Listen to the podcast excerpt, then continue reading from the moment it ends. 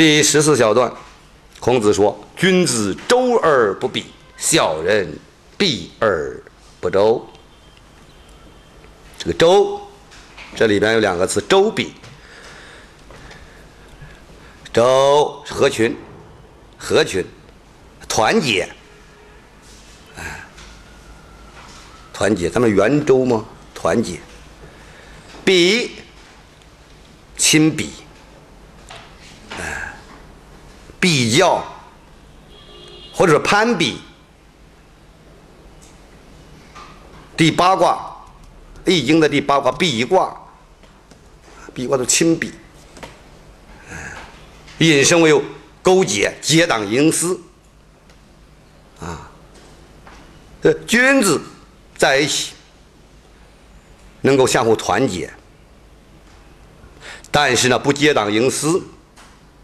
那小人在一起呢，相互勾结、结党营私，但是并不团结。君子周而不比，小人比而不周。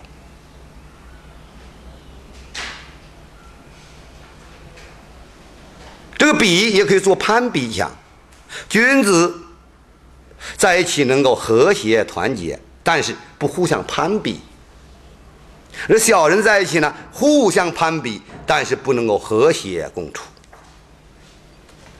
所以观察什么是君子，什么是小人，从“周而不比”和“比而不周”这八个字就可以观察出来。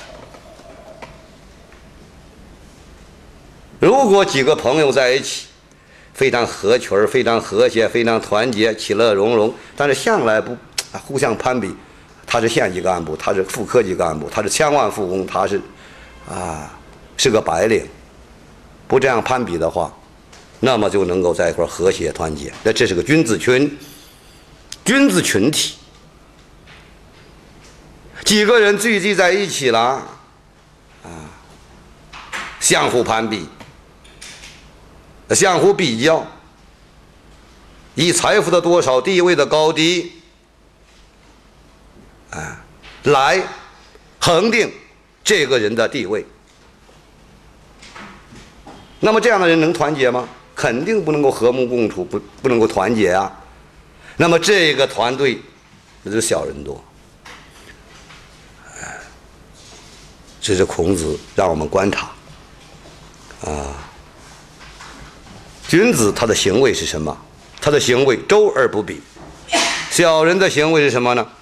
避而不周，啊，避而不周。第十五小段，子曰：“学而不思则罔，思而不学则殆。”那这这条好像在初中那个语文课本里边也收录了，“学而不思则罔。”则罔，这个罔有蒙蔽的意思，有欺骗的意思，有陷入网络当中而受戏服的意思。这个“网”字通法网那个“网”，法网那个“网”相通。学过《易经》的人，我们应该知道。在《易经》的第三十四卦大壮卦，大壮卦的九三爻辞说：“小人用壮，君子用旺，敌阳出帆，雷其角。”就是这个网。这网在那条爻辞里边是解读为法网。小人拼的是刚壮之力，小人凭拳头啊，蛮横啊，而君子呢，君子靠法来保护自己。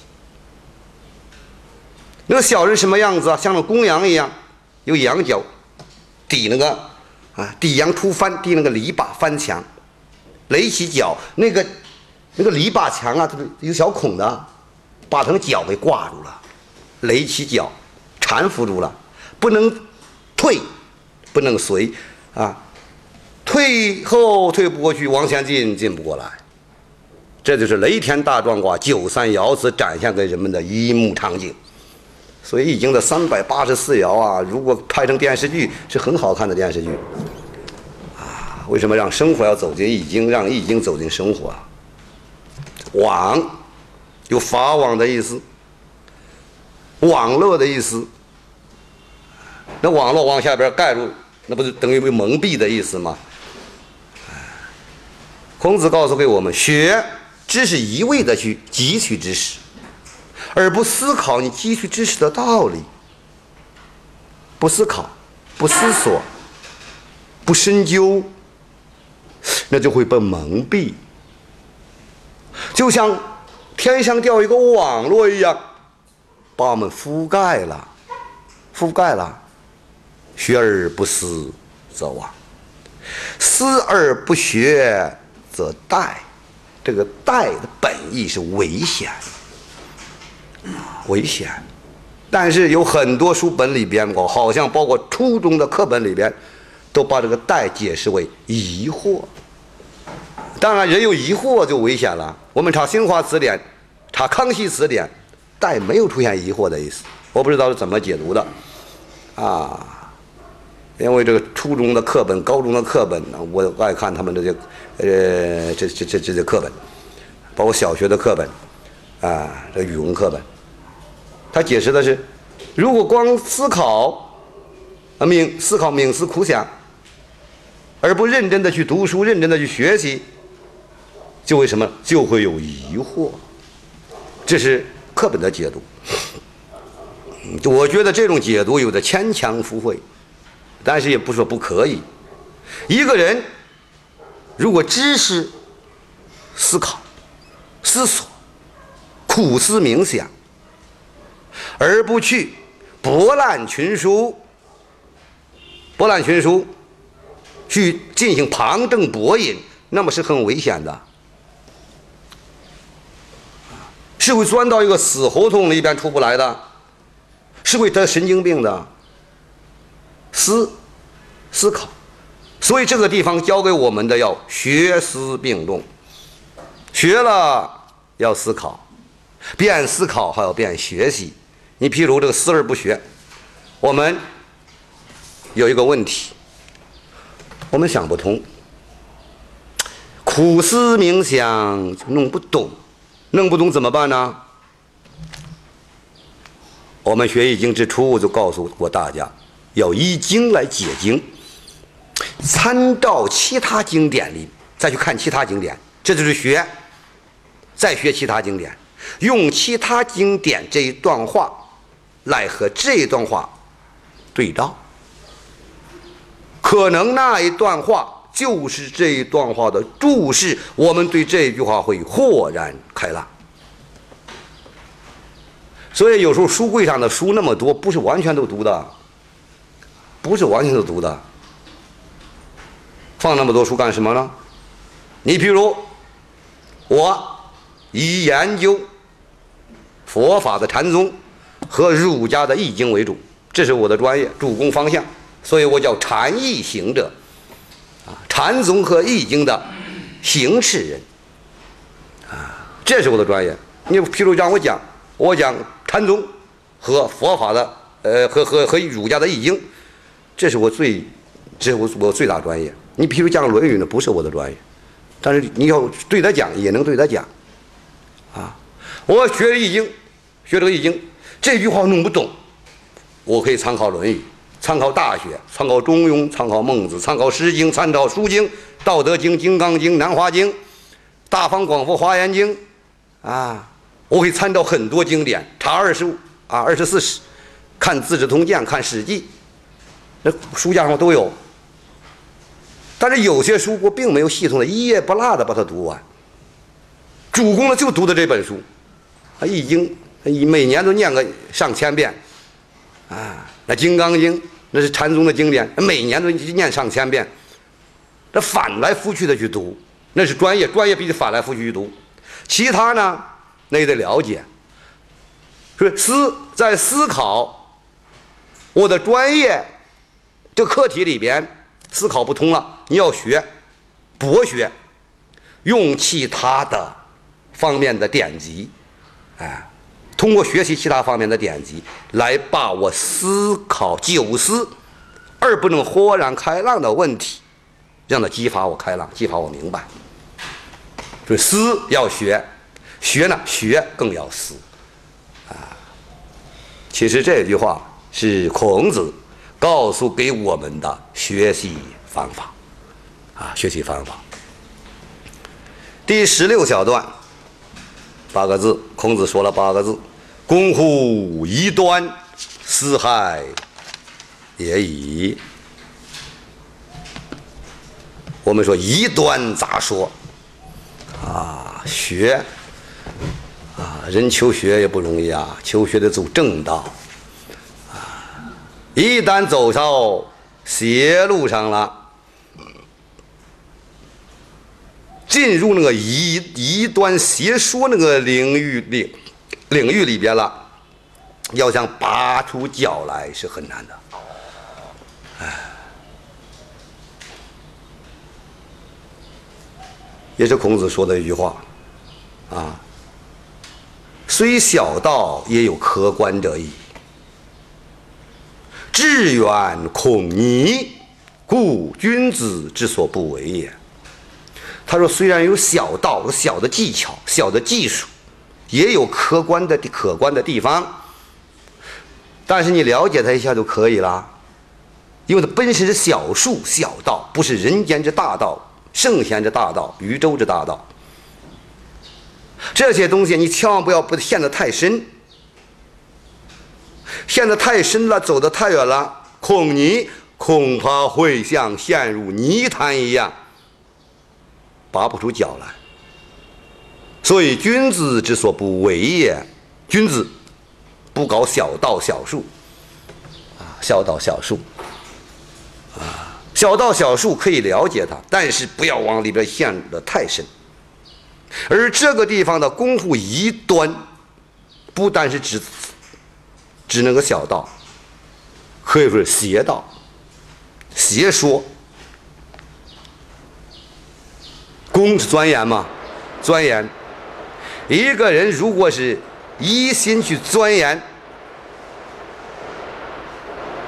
那些错误的学说，一段错误的学说，私害也已，那对自己危害就太大了。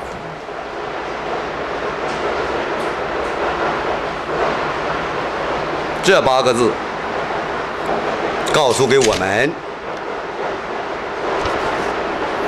在我们求证学问的道路上，一定要有光明的眼睛去选择，要选择正法，要去阅读正经、正经、正确的经典。什么是正确的经典呢？那大家公认的几千年来四书五经，《